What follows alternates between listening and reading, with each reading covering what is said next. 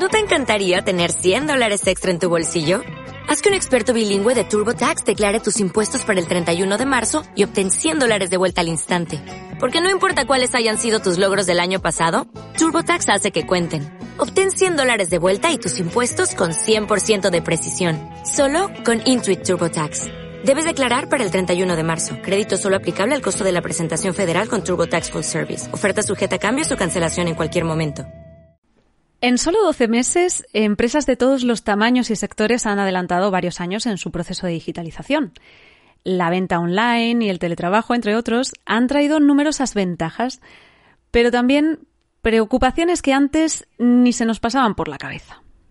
Pues mira, una de esas preocupaciones, como la que tiene que ver con la ciberseguridad, según datos de IBM, solo en el primer trimestre del 2020 los ciberataques aumentaron en un 125% en Europa y en un 40% a nivel mundial.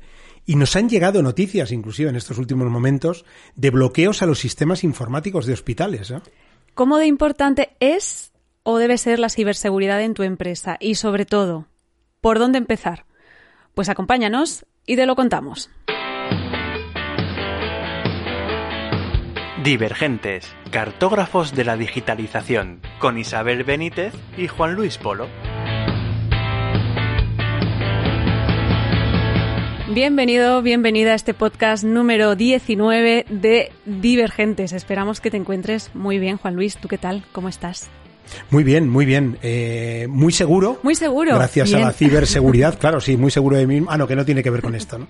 No, estoy bien. La verdad es que avanzando y como todos nos pasa, esperando con ansiedad las vacunas en sus diferentes sabores, sabor fresa, sabor naranja, sabor limón, y que en algún momento nos toque alguna de ellas, ¿no? Pero bueno, todo bien, afortunadamente, con ganas de, seguir empujando todos los días, vaya. Fíjate que decías vacunas, ¿no? Y pensaba, ya que vamos a hablar de ciberseguridad, a ver qué vacunas tenemos para, para la tecnología de, de, nuestras empresas. Pero fíjate que, este tema parece, yo no sé si a ti qué te pasa, que nos da a todos un poco de respeto, ¿no? Esto de la ciberseguridad. Yo no sé si es por los por recursos, por desconocimiento. A mí es que me suena muy a película, ¿no? Película así de encapuchado en la oscuridad haciendo cosas mm, difíciles de explicar.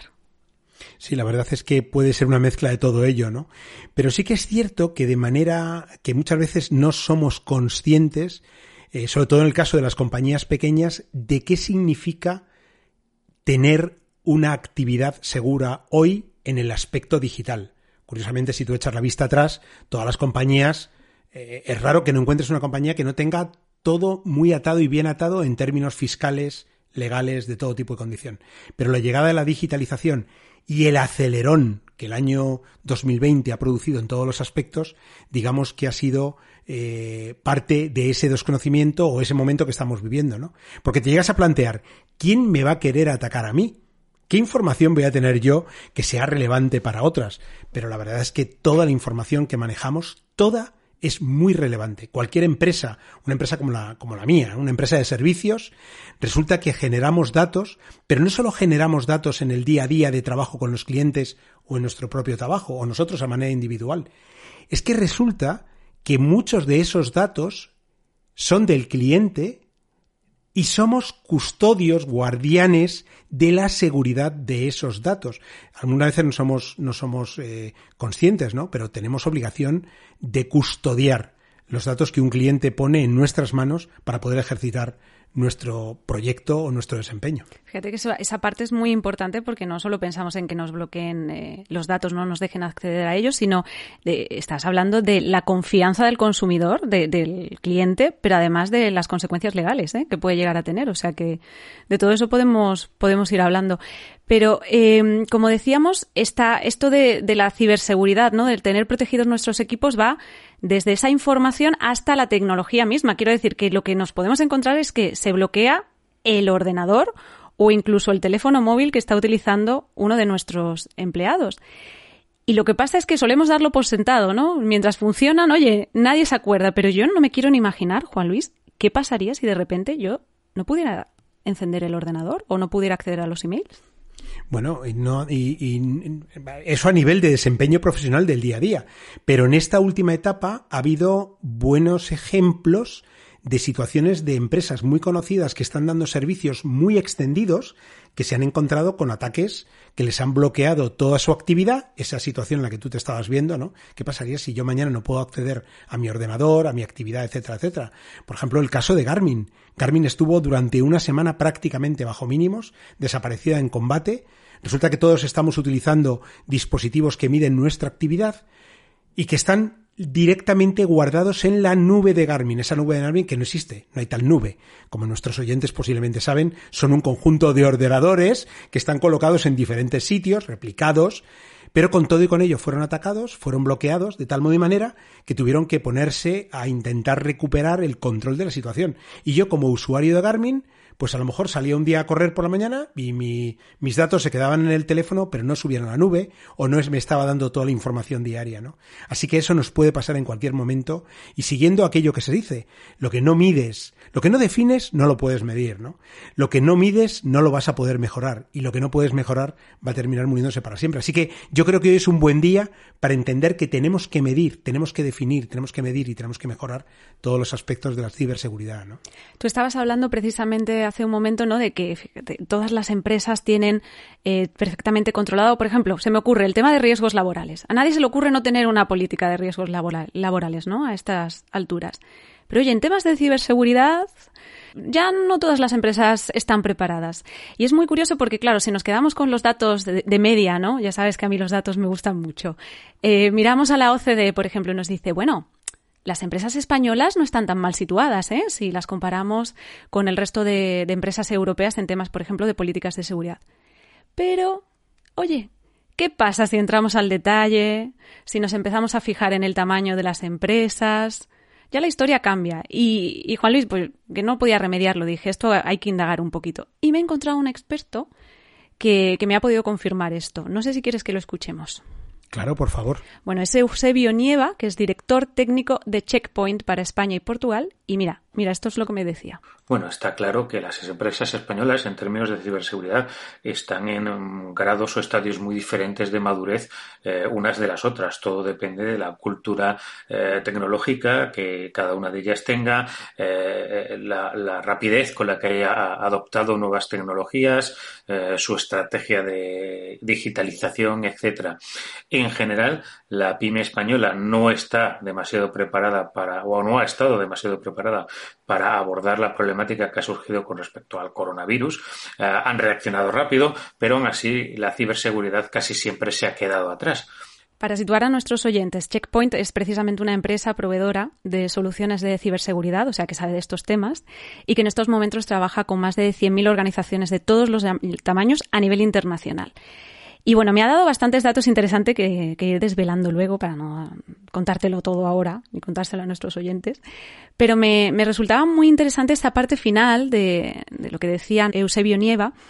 Y es que mencionaba la pandemia, mencionaba pues el último año. Según los datos que presentaba esta misma empresa hace unos meses, el 86% de las empresas afirmaba que el mayor desafío que había tenido en 2020 en materia de tecnología había sido la migración de su flujo de trabajo habitual hacia el teletrabajo.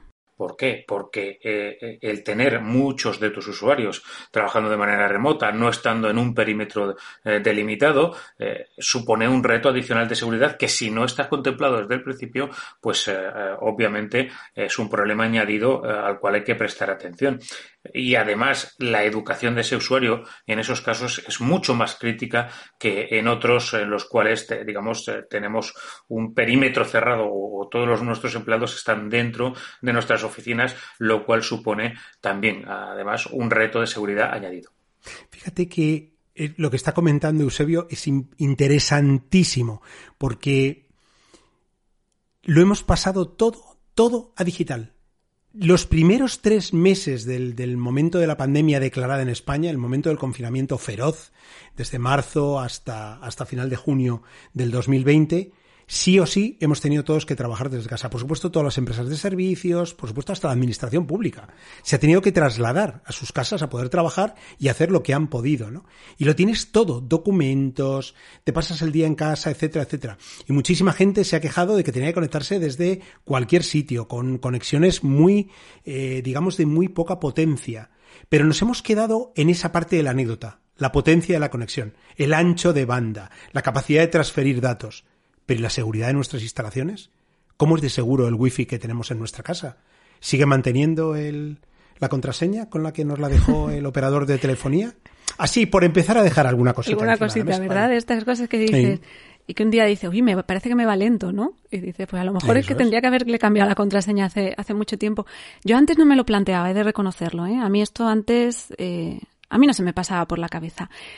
Eh, ¿Cuál es venga, vamos a hacer un, ejercicio, Juan Luis, sincérate, venga, casi podemos abrir el momento testimonios de divergentes. ¿Cuál es, cuál es tu mayor temor hablando en temas de ciberseguridad? Mira, en temas de ciberseguridad, el, mayor temor eh, que yo creo que nosotros tenemos es la, eh, el acceso indebido, por terceras partes que no tienen por qué acceder, a documentos, a información, no a información específica de nuestra compañía, ¿vale? Ten en cuenta que una empresa como Good Rebels, pero una empresa como cualquier otra empresa de nuestro tamaño, todos sus datos prácticamente van a estar al alcance público datos fiscales, datos de facturación, datos... Sí, puedes tener algún proyecto con unos datos muy concretos de algo que sabes hacer tú y no saben hacer otros. Pero en el caso de Gurrebel, por ejemplo, es que hemos ido publicando todo lo que sabemos hacer todo el rato, con lo cual hemos dejado metodologías en abierto para que la gente las pueda utilizar. O sea que el verdadero problema no viene por ahí. Pero el verdadero, el verdadero miedo o el verdadero temor en nuestro caso es cuando eres guardián de datos de un cliente que te ha producido trabajamos con grandes multinacionales, firmamos contratos que aplican a todos los aspectos, confidencialidad, nuestra responsabilidad en el Reglamento General de Protección de Datos, etcétera, etcétera, etcétera, y el principal riesgo indiscutible que corremos ahí es que en un momento determinado nuestra custodia falle y los, y los datos de cliente puedan salir a la luz. Y como te digo, además, tienes una responsabilidad contractual firmada con ellos. Y aquí la dificultad que yo veo es que precisamente cada vez hay más formas, podríamos decir, eh, de acceder a la información. Por decirlo de alguna forma, cada vez hay nuevas modalidades de, ciberataques. Yo me estaba preguntando, me resulta súper complejo, ¿eh? he estado investigando a ver qué, tipos había. Y, quería saber cuál es el tipo de, ciberataque más habitual. Le he preguntado a Eusebio, Nieva de nuevo y mira, esto es lo que me, esto es lo que nos decía.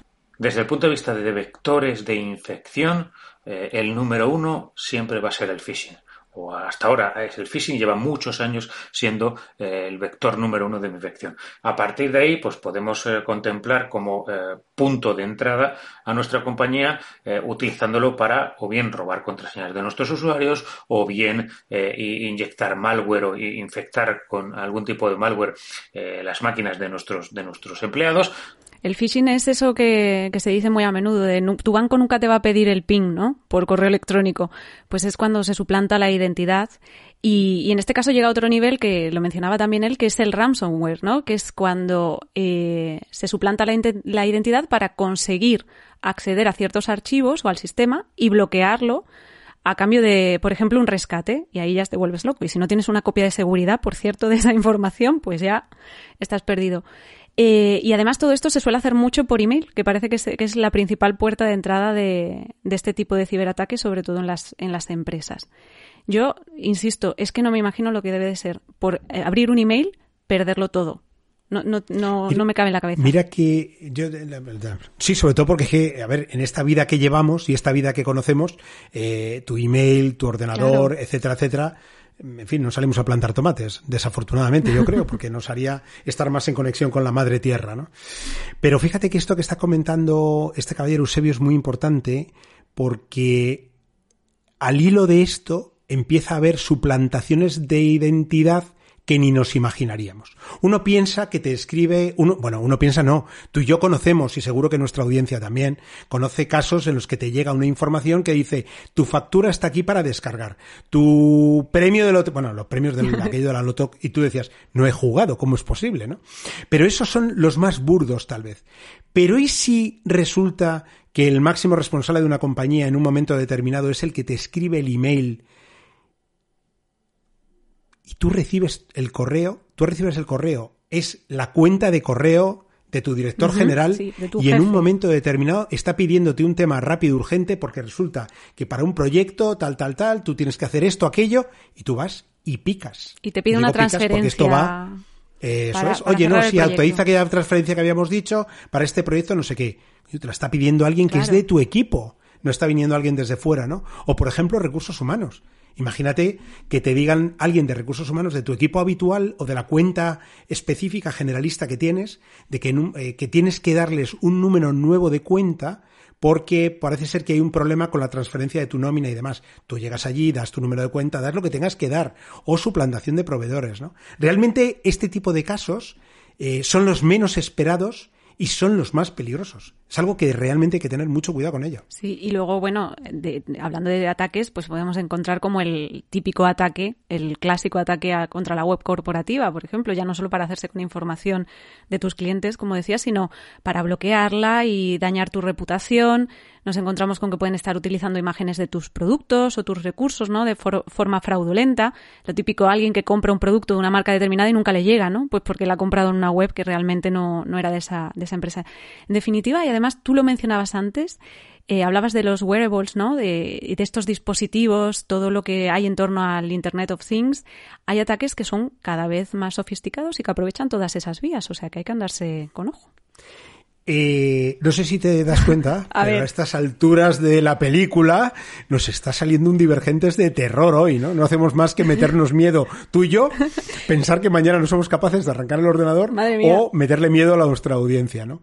Así que yo creo que lo primero y lo más importante hay soluciones para todo. Toda la parte de tecnología digital, por supuesto, habrá gente que trate de saltar todas las barreras, pero al mismo tiempo estamos trabajando siempre de continuo para ser capaces de, sacar, de sacar adelante cualquier problema, ¿no? Y fíjate tú por dónde, ahora soy yo el que te viene con unos pequeños datos, ¿eh? para que no digas que eres tú sola la que traes datos. Fíjate, PricewaterhouseCoopers, eh, en su informe, el Digital Trust Survey del 2021, nos dice, por ejemplo, que el 55% de los directivos entrevistados, que es una, es una, una encuesta que hacen anualmente, el 55% de los directivos entrevistados en todo el mundo tenían ya previsto o tienen previsto incrementar sus presupuestos en ciberseguridad. O sea que eso es, eso es un alto ¿eh? porcentaje, efectivamente, de, de, personas con responsabilidades en las compañías, sabiendo que es que nos jugamos mucho en ese aspecto de la ciberseguridad, ¿no?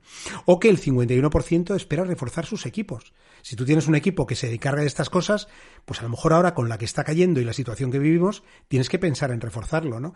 Y todo ello a pesar de que el 64% de los encuestados en el conjunto del estudio, de los cuales un 85, un 81, perdón, por ciento son españoles, reconoce que los ingresos de sus compañías van a estar bastante, digamos, perjudicados durante este próximo año, ¿no? durante el 2021. Estamos todos un poco todavía a la expectativa de que podamos cubrir eh, el, punto más, más eh, digamos, delicado de la situación económica, pero con todo y con eso, estamos todos pendientes de que esto lo tenemos que cuidar, sí o sí. Eso es una buena noticia. Quiero decir que a pesar de todo, de la que está cayendo para muchísimas empresas, la ciberseguridad empieza a estar ahí como en la lista de prioridades, es muy importante. Así que, bueno, pues oye, mira, para que no nos salga tan de terror, venga, vamos a ver, ¿por dónde, por dónde empezamos, no? ¿Qué, qué consejo podríamos dar? A ver, el consejo más fácil y evidente es el de, por favor, por favor, nunca pongáis las contraseñas de vuestros portátil en un post-it en la pantalla o cosas por el estilo. De verdad, creed, créeme, se sigue haciendo. Hay gente que guarda sus, bueno, claro, es que hay gente que guarda sus contraseñas directamente en una nota en el, en el portátil, en el móvil, en no sé qué, no sé cuándo pero utiliza un gestor de contraseñas. Por favor, por favor, por favor. Utiliza Keeper, utiliza Splash ID, utiliza el que quieras. Los hay buenos en el mercado, poco dinero y son tu mejor amigo en un mundo digital, donde todos estamos todo el día llena de contraseñas. Y por supuesto, por favor, prohibido 1, 2, 3, 4, 5, 6, 7, 8 como contraseña principal de toda tu vida, ¿vale? Es lo primero que va a seguir buscando cualquiera que se ponga manos a la obra. y lo curioso es que siguen siendo las contraseñas, eh, igual que la palabra password, las que más. O sea, todos los años sale el mismo titular en la prensa, ¿eh? Contraseñas más utilizadas, 1, 2, 3, 4, password. O sea, maravilloso. Eso simplemente no es que sean las contraseñas más utilizadas, es que la gente no cambiamos las contraseñas que nos dan. Claro, la que viene por defecto, lo que tú decías de la red wifi. Vamos a ver, hay que cambiarla. Por favor, por favor. O sea, bueno, un poquito de por favor. Pues vamos a ver, a mí se me ocurre, yo tengo varias ideas. Te voy a proponer hacer como algo así, los siete mandamientos de la ciberseguridad, a ver qué te parece. Ok, listo. Partiendo de la base de que el Instituto Nacional de, Ciberseguridad, al que por cierto recomendamos echarle un ojito, dice que hay cuatro, cuatro formas diferentes de tratar un ciberriesgo, ¿no? Evitarlo, mitigarlo, aceptarlo o transferirlo, que eso ya se nos escapa, que es en caso, por ejemplo, de cuando ya se ha producido, pues que tengas un seguro, ¿vale? Pues imagínate, roban los datos de tus clientes. Entonces, en base a esas cuatro, esos cuatro pilares, podríamos decir, pues vamos a dar algunos consejos. Y yo diría, primero, mi primer, mi primer consejo, dejar de engañarse a uno mismo. y esto para mí es muy importante porque, sobre todo, yo sí, este mensaje va a todos nuestros oyentes que están poniendo cara de eh, ¿qué va, hombre? Si esto no es para los que no se han asustado. Porque sí que es cierto que, es habitual lo que tú decías al principio, ¿no? Pensar que la información que tenemos eh, no tiene valor, que nadie, ¿quién va a perder el tiempo, ¿no? En organizar un, un, ataque contra nuestra empresa. Y este pensamiento es muy habitual en pymes, que son precisamente las que más ataques reciben. Así que, lo primero, toda la información, lo hemos dicho al principio, y yo aquí lo repito como mandamiento número uno, eh, toda la información es valiosa y por tanto hay que dejar de engañarse a uno mismo. Hay que protegerse, por si acaso. Totalmente de acuerdo. Mira, el segundo tema, yo aparte de la, broma que hacíamos de las contraseñas, pero ni tan broma, ¿eh? como tú bien apuntabas, es algo que sigue saliendo de continuo en cualquier noticia. Eh, yo diría que la siguiente cuestión sería realizar un estudio de riesgos. Eh, es tal vez la mejor manera cada, cada uno de nosotros estamos tan metidos en el día a día de nuestra compañía, de nuestros clientes, de lo que tenemos que hacer esta semana, de lo que tenemos pendiente para mañana, etcétera, etcétera, que sacar el tiempo y el momento para decir, bueno, voy a dedicarme a estudiar cuáles son los riesgos de mi compañía, pues es bastante complejo. Así que un estudio de riesgos, aparte de, a partir de alguien que nos pueda ayudar a analizar y detectar, estaría muy bien, ¿no? Siempre va a haber puntos débiles y es importante encontrarlos. Por ejemplo, desde qué dispositivo se está accediendo al sistema, especialmente ahora con el teletrabajo, ¿no? Desde dónde accede la gente, su propio ordenador. Es un ordenador que tiene alguna, alguna, algún activo de seguridad, entra de alguna manera concreta, es un VPN, es una VPN, etcétera, etcétera, etcétera, ¿no?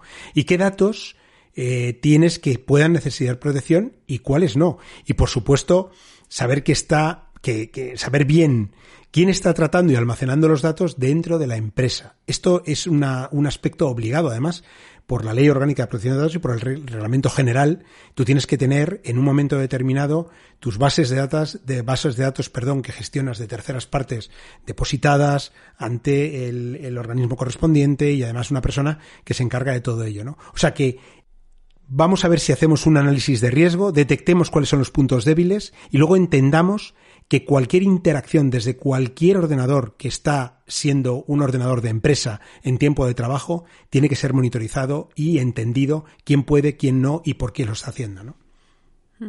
Yo te subo la apuesta, ¿no? Te, añado un punto 3 y, y, yo ahí te diría, decíamos la contraseña, que es una forma de proteger, ¿vale? Nuestras cuentas, diferentes cuentas, pero la parte de software, tener un antivirus que además eh, no solo em, evalúe ¿no? el ordenador, sino que hay antivirus incluso que, que se encargan de analizar el correo electrónico y este tipo de cosas. O sea, uno que esté lo más actualizado posible. También y, y, no solo tener actualizado el antivirus, sino tener actualizado lo que es el sistema operativo del móvil, el sistema que está utilizando el ordenador, las aplicaciones, los navegadores. ¿Por qué? Porque se actualizan por algo. Quiero decir que esto de tener una versión antigua de una aplicación nos añade niveles de vulnerabilidad, por decirlo de alguna forma. Se actualizan por algo precisamente para hacerlos más seguros. De hecho, eh, la insistencia, por ejemplo, en mi caso, que, como sabes, eh, mi, universo es Apple en términos de todo el sistema operativo, etcétera, etcétera, desde hace ya muchísimos más años. Em, la insistencia permanentemente en las actualizaciones, los updates de seguridad, no es por casualidad porque el, propio sistema operativo, el propio fabricante del software está detectando cuáles son las posibles vulnerabilidades a un nivel donde nosotros no llegaríamos y es el primero que establece los parches de seguridad necesarios para llegar ahí, ¿no? Pero luego además el tema de las redes. Yo de verdad que me, me, me fascina la tranquilidad con que a nivel individual, personal, familiar, nos conectamos desde nuestras wifis, en casa desde nuestros puntos de acceso a la red, bien porque tienes wifi, bien porque tienes cable, bien porque tienes lo que tengas, me da igual. Y, y la poca, digamos, conciencia o lo poco que somos conscientes, bien valga redundancia, de lo mucho que estamos expuestos en el momento que tú tienes una red en tu casa. O sea, quiero decir, es importantísimo. No ya porque tengas que revisar configuraciones de seguridad, posiblemente ni sabes hacerlo, Pero es que, sobre todo porque una red en abierto, una red que no tiene la protección adecuada, es un agujero de seguridad permanente, ¿no? Entonces yo creo que una de las cosas más importantes es vigilar todo lo que tiene que ver con las redes de seguridad en casa. Porque ahora, y esta es la parte interesante, trabajamos desde ellas muchísimo tiempo. Entonces, ¿qué está pasando con los paquetes de información que enviamos en todo momento? desde las redes que tienen nuestros eh, empleados, nuestros trabajadores, nuestros eh, coworkers en casa, etcétera, etcétera, ¿no? No deja de llamarme la atención porque yo recuerdo cuando empecé a utilizar, aquí un, pequeño comentario, pero cuando yo empecé a utilizar el, la red del móvil, el teléfono móvil, y cuando empezó a haber redes abiertas, ¿no? Tú salías a la calle, ibas a otra ciudad, todo el mundo te decía, ni se te ocurra, por ejemplo, meterte en la cuenta del banco desde una red abierta.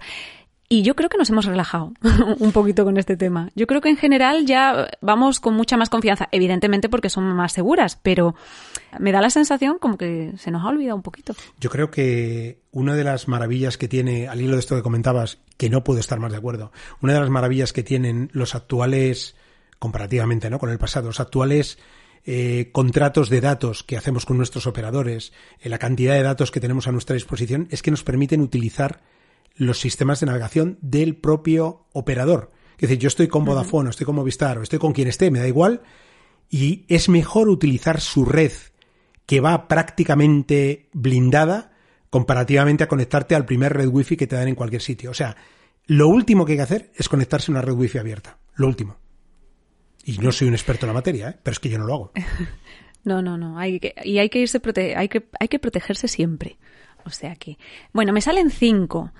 Eh, yo voy a añadir otras dos. Eh, u otra. Hacer copias de seguridad, por si acaso, ¿vale? Por si nos secuestran información.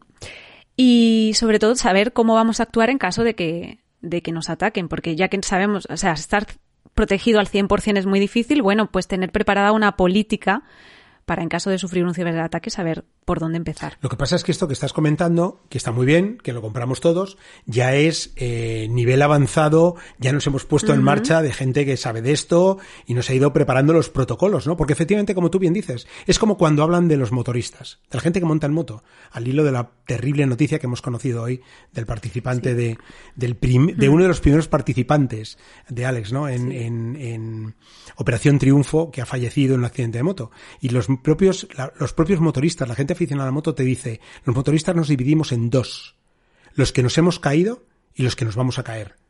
Bueno, pues este concepto, si lo llevamos a las redes y a los problemas que pueden surgir, ya nos podemos ir poniendo las pilas, porque nos dividimos en dos, los que ya han sufrido un ataque de algún tipo y los que lo vamos a sufrir. Totalmente de acuerdo con eso.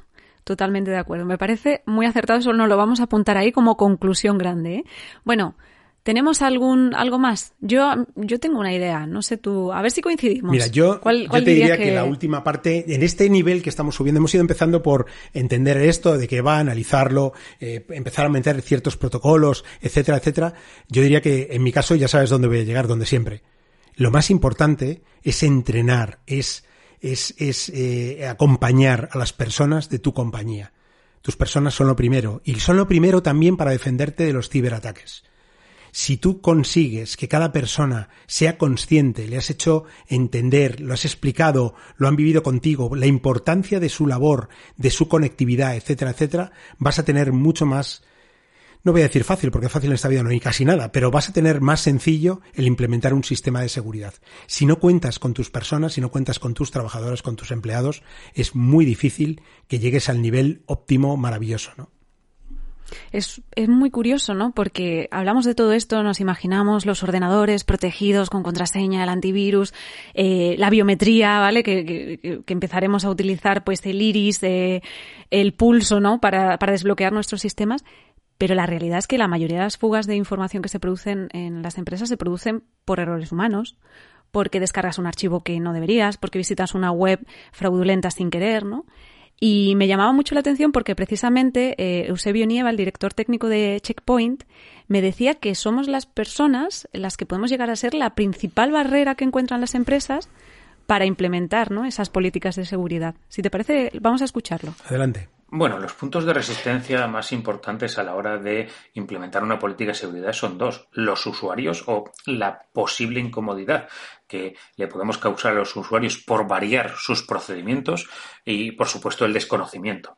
Eh, ambos se pueden combatir de maneras similares, es decir, educando a los usuarios en cómo se tienen que comportar y por qué son eh, razonables y eh, necesarias ciertas medidas, generalmente podemos vencer esa resistencia inicial al cambio que suele ocurrir cuando ponemos otros procedimientos o otra forma de utilizar la tecnología para evitar precisamente problemas graves de seguridad.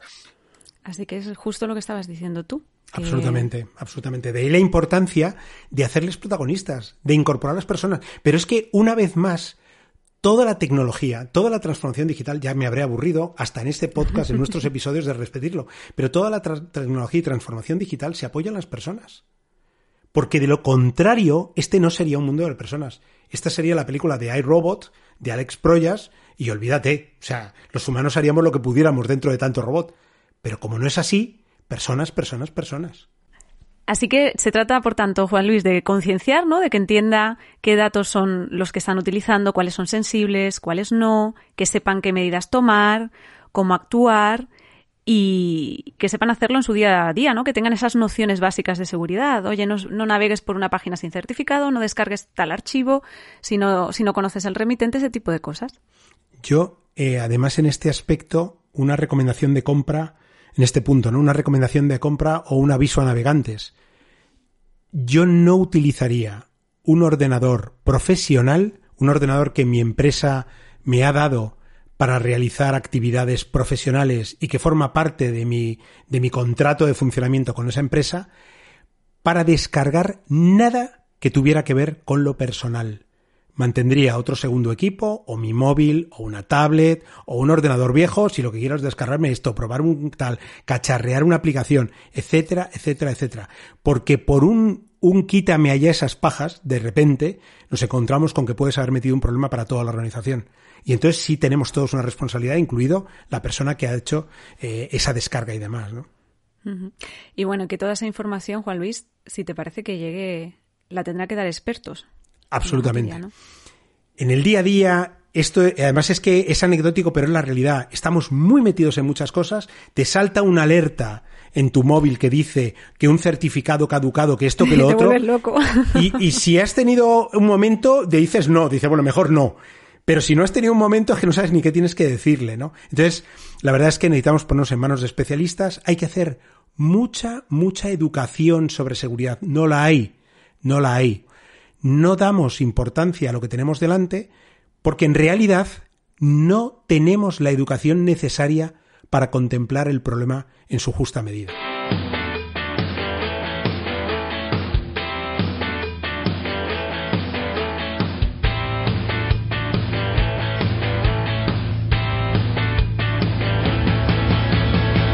Bueno, Juan Luis, hemos dicho siete mandamientos. Yo no sé si se te queda algo a ti en el tintero. Bueno, pues no creo que ya a estas alturas más que mandamientos, ya vale de las de las tablas de los mandamientos, ¿no? Y del momento religioso. Oye, pero pero que a mí me porque así nos hacen caso, Juan Luis. Esto Si nos ponemos en modo arrepentíos, es el momento en el que la audiencia nos hace caso. Vale, vale, vale, Entonces sí, seguimos ahí. No, pero bueno, una conclusión final, ¿no? Un mensaje final, un recapitular sobre lo comentado. Que esto de la ciberseguridad no es porque Isabel y yo no tuviéramos nada mejor que hacer Oye, que a lo mejor también, ¿no? Pero no van por ahí los tiros. Es que estamos hablando de algo que consideramos una parte clave del negocio. Y dentro del concepto del podcast y del rato que pasamos con vosotros y de la investigación que hacemos, que es cartógrafos de la digitalización, no puede haber digitalización segura si no ponemos la capa necesaria de seguridad. Es muy sensible, es muy importante y nos va a dar más alegrías que problemas el hacerlo. Y yo aquí añadiría que se puede hacer, ¿vale? Os hemos dado algunos ejemplos. Hay que hacerlo sin presión, sin obsesionarse, sabiendo que, la, que no se puede tener, no sé, es muy difícil, ¿no? Llegar a ese, a ese nivel de seguridad 100%, porque los equipos fallan, las amenazas evolucionan, pero, pero que no se puede perder de vista, ¿no? Hay que tratar de minimizar los riesgos. Y un recurso, Juan Luis, eh, lo he mencionado antes, el INCIBE, tiene eh, kits de autodiagnóstico, políticas de seguridad de ejemplo, materiales para educar a los equipos, muy importante. Yo recomendaría a nuestros oyentes que, echaran un vistacito en Internet porque yo creo que les va a venir muy bien, sobre todo aquellos que anden más perdidos en temas de ciberseguridad. Fantástico. Y eso además obligará a aquellos que estén interesados a visitarnos en nuestra entrada por escrito, porque es donde vamos a dejar en las notas del capítulo, dejaremos la información para que podáis tener acceso a todo ello. Pues Juan Luis, muchísimas gracias. Si te parece, nos despedimos. Hasta aquí este Divergentes número 19. Nosotros vamos a volver en unas semanitas y nada, ya sabéis, cuidaos mucho de, de, los virus en general que tenemos por ahí por el ambiente y por supuesto a partir de ahora también de los virus cibernéticos.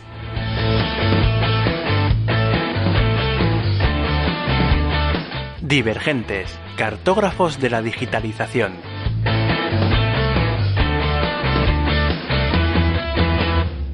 Disponible en ebooks, Spotify, Apple Podcast y también en medium.com barra divergentes.